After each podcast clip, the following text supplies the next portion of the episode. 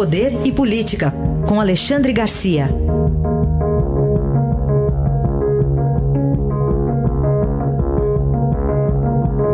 Alexandre, bom dia.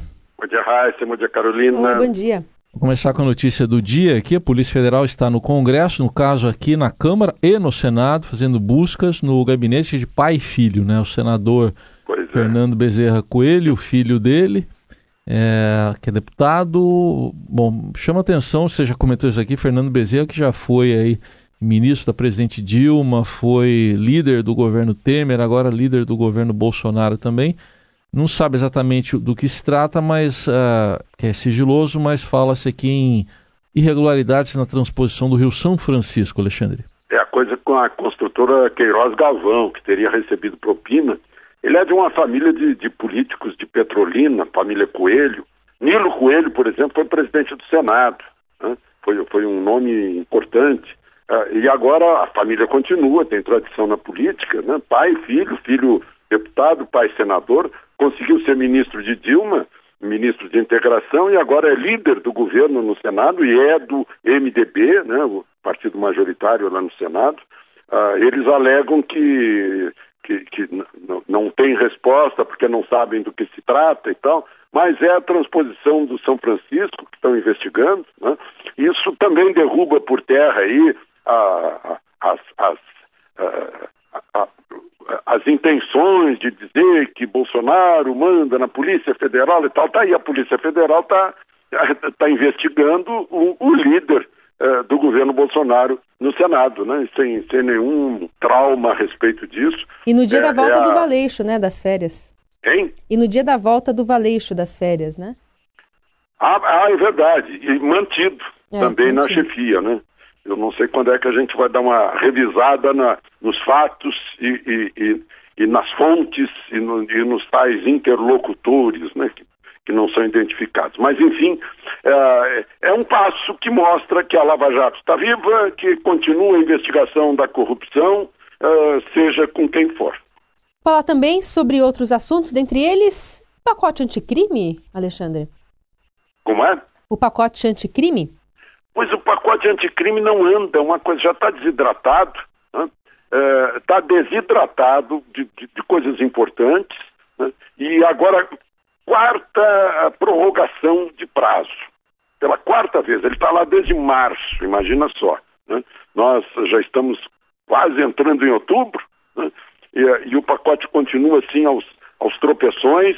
O presidente da Câmara concordou com mais um adiamento de 30 dias eh, do grupo de trabalho.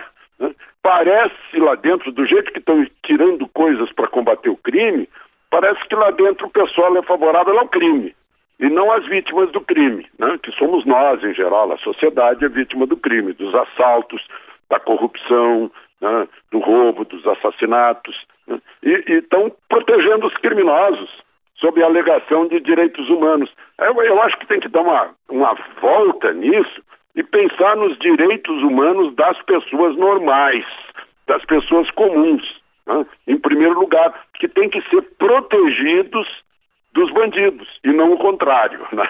É o que é o que essa comissão está fazendo, eh, cheia de, de dedos para, enfim, proteger o crime, dificultar a investigação de crimes. Agora mesmo, ah, não pode botar câmera na rua, em lugares públicos, para acompanhar suspeitos.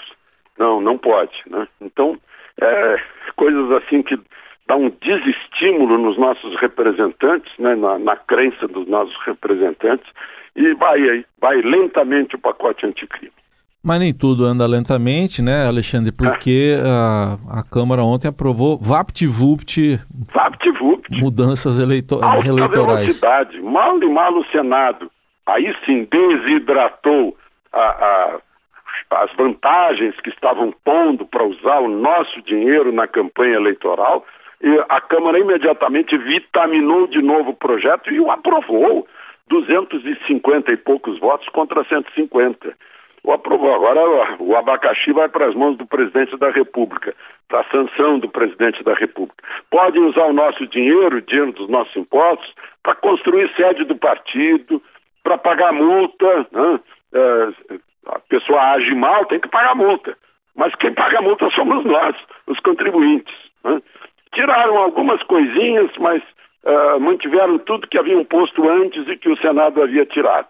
Aí foi muito rápido mesmo, né? mostrando que o egoísmo ainda impera. Né? O, o, presidente do Senado parece arrependido de o Senado ter dado uma, uma desidratada, né, que não adiantou, mas deu uma declaração ontem que ah, não, que a eleição municipal tem mais candidatos, portanto precisa de mais dinheiro que a eleição presidencial. Né? Na verdade, são 5.500 e poucos municípios, portanto, aí uns 10, 20 mil candidatos a prefeito e 57 mil vereadores, o que eu suponho assim que daria uns 500 mil, 600 mil candidatos ao todo nessa eleição municipal, que vão receber para fazer campanha através dos partidos os fundos criados por eles ontem à noite na Câmara. Alexandre, subiu para 14 o número de mortos após o acidente, aliás, o incêndio, né, que atingiu o hospital privado Badim, ali no Maracanã, no Rio. Então, e a maioria delas morreu por inalação de fumaça mesmo, né? Que é, lição a gente pode tirar dessa história? Passam os dias e aparece mais um, mais uma vítima, né? Porque as pessoas não resistiram ao envenenamento pela fumaça, porque demorou a evacuação. E demorou a evacuação porque não há treinamento rotineiro para evacuação num caso desses. No caso de incêndio, no caso de ventania, no caso de uma catástrofe qualquer. Né? Uh, eu lembro que meus filhos que estudaram numa escola uh, americana, né, uh, era rotineiro né, treinamento contra atos de terrorismo, incêndio, vendaval, uh, até terremoto, né, que não tem aqui no Brasil. Eu conheço uma síndica aqui em Brasília que é casada com um americano e ela faz no condomínio residencial em que ela é síndica, com rotina, exercício de evacuação no caso de tragédia. E, e aí a gente está vendo que o hospital não faz. Né? Escola tem que fazer, o hospital, é, shopping center, grandes prédios de, de, de escritórios comerciais ou residenciais Aqui no Brasil a gente não tem esse hábito que tem na, na, no, no, mundo civilizado, né? de estar preparado, planejado para que uma tragédia que venha a acontecer não seja maior. Eu não sei se essa do hospital vai servir de, de alerta. Né? O fato é que aqui no Brasil a gente toma medidas depois que aconteceu, nunca antes. Né? E aí é, é uma tragédia atrás da outra, como essa do, da, da Boate Kiss lá de Santa Maria, que foi tudo falta de, de planejamento no caso de, de fogo, de incêndio, essa questão da inalação da fumaça. É isso. No Rio mesmo, esse ano teve o ninho do urubu também, com os meninos mortos lá no Flamengo, né? Pois é. Sem treinamento é Flamengo. E este foi Alexandre Garcia que volta amanhã ao Jornal Dourado. Obrigado. Até amanhã. Até amanhã.